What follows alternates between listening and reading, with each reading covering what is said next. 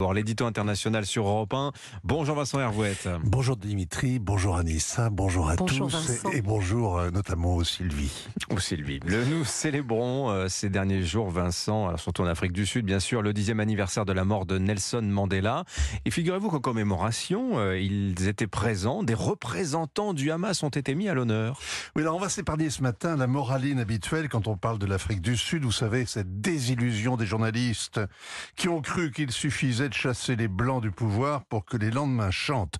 30 ans après, L'Afrique du Sud reste un pays profondément inégalitaire. Il bat même le record en la matière d'après la Banque mondiale.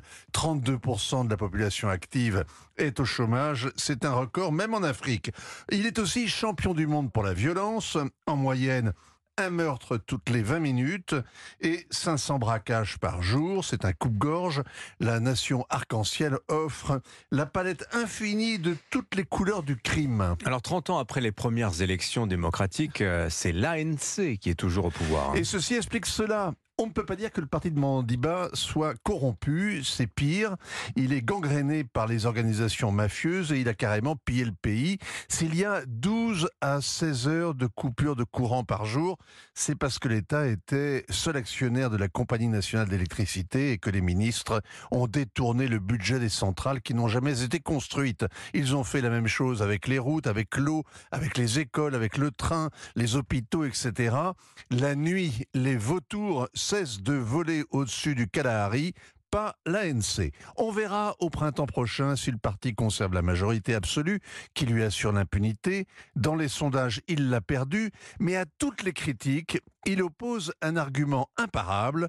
Il est le parti de Nelson Mandela, le parti de la lutte contre l'apartheid. Et c'est vrai que le prestige de Nelson Mandela demeure intact. hein. Alors c'est une vedette mondiale, une icône. En France, il y a partout des lycées Nelson Mandela. En Afrique du Sud, l'image sainte est sur tous les billets de banque.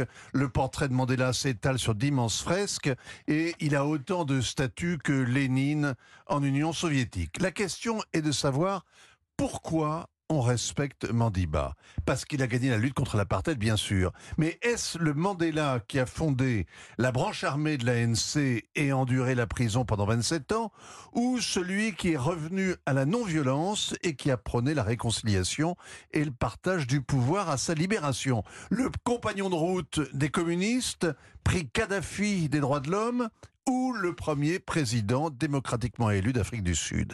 La question n'est pas indifférente quand on fait l'inventaire de l'héritage. Et ça explique aussi pourquoi Gaza a été hier au centre de l'anniversaire.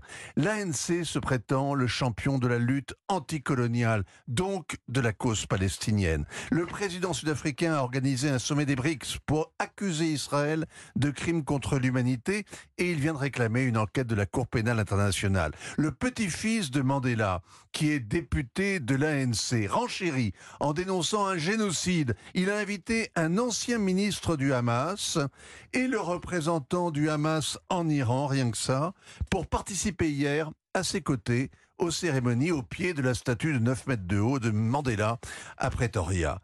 La lutte anticoloniale a bon dos.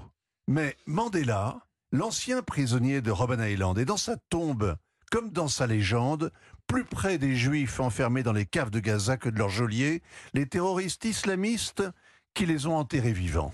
Signature Europe 1, Vincent Hervouette. Merci beaucoup Vincent.